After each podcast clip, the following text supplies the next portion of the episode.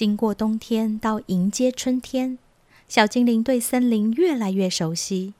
随着天气好转，师傅也慢慢放手，让小精灵一个人在森林里探险。虽然师傅忙着自己的工作，没有贴身跟随着小精灵，但师傅试着把自己的心扩大，像是包覆住整个森林。有时候，师傅在砍柴，突然想起小精灵，他随即停下手边的工作，让自己的心安静下来，便能够感受到小精灵。随时包覆着森林的师傅，就算是在山中采着药草，他停顿下来，便能与小精灵同步，如同和小精灵在森林中。师傅这边采着药。小精灵那边在探玩，两人像是在一起一般。自从去年冬天，小精灵突破了找师傅的挑战，后来他只要一进入森林，就能够感受到师傅所在的方向。现在他虽然一个人在森林中探玩，却从来不迷失，也充满笃定与安稳的力量。他深信这是师傅赐予他与师傅之间紧密连结的魔法。这一天下午，小精灵走进树林，听到好多鸟儿的声音。这些声音像是在念一首诗，也像歌唱，更像有魔法的咒语，是你一言我一语的对话，也像百鸟的大合唱。小精灵好希望有一天能学会这些鸟语，一起和鸟儿说话，一起和鸟儿唱歌，多开心啊！穿过树林，再一次来到草原。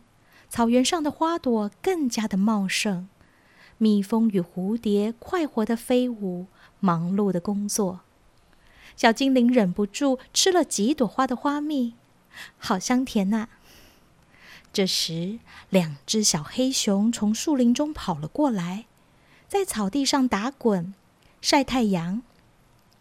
这场草地的按摩浴有阳光、泥土与青草的帮忙，真是舒服极了。两只小黑熊最后滚在一起，抱着对方在草地上滚动，变成一团球，像是互给对方轻柔的拳脚。也像是在玩游戏，小精灵感觉有趣，想要加入他们。小熊们欢迎他。很快的，他们三个便一起打滚、拳打脚踢，开心的玩着变成一团球的游戏。啦啦啦啦啦啦啦啦啦啦啦。啦啦啦啦啦啦啦啦啦，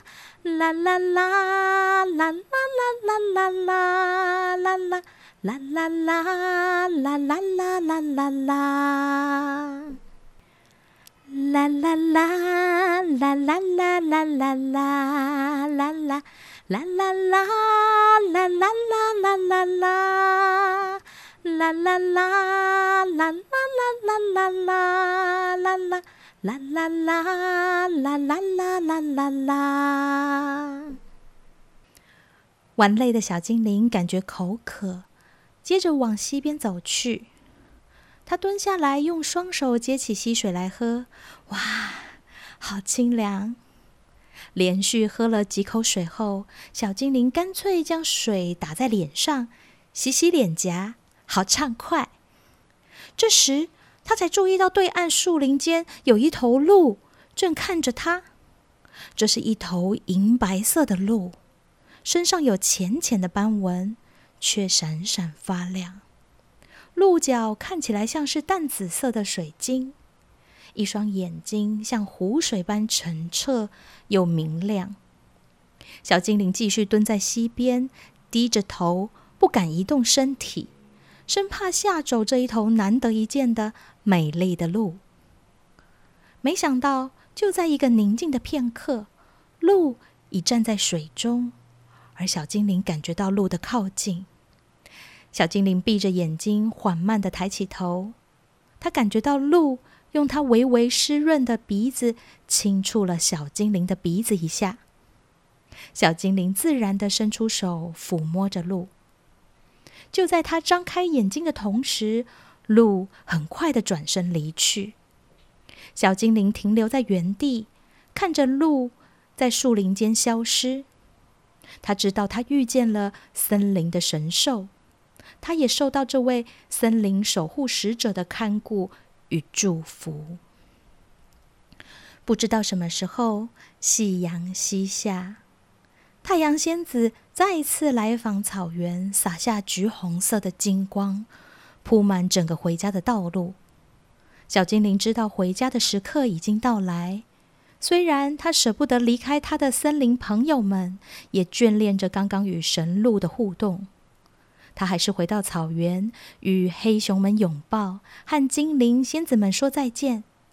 他知道太阳仙子会陪伴他走上回家的路。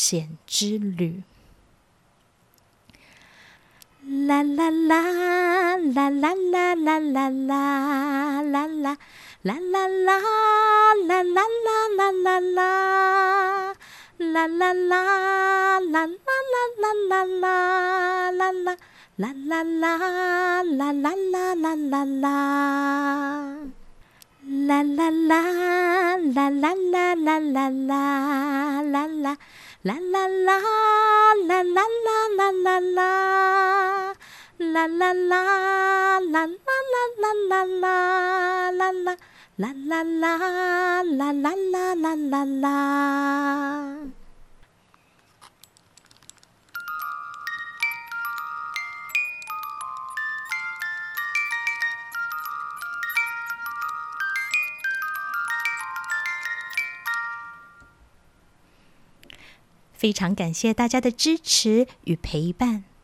小精灵森林历险记来到了第十集，再次邀请大家到脸书粉丝专业莉莉安的百宝箱按赞分享，也可以留言让莉莉安知道你对故事的感受或想法，让我们可以有更多的互动与交流哦。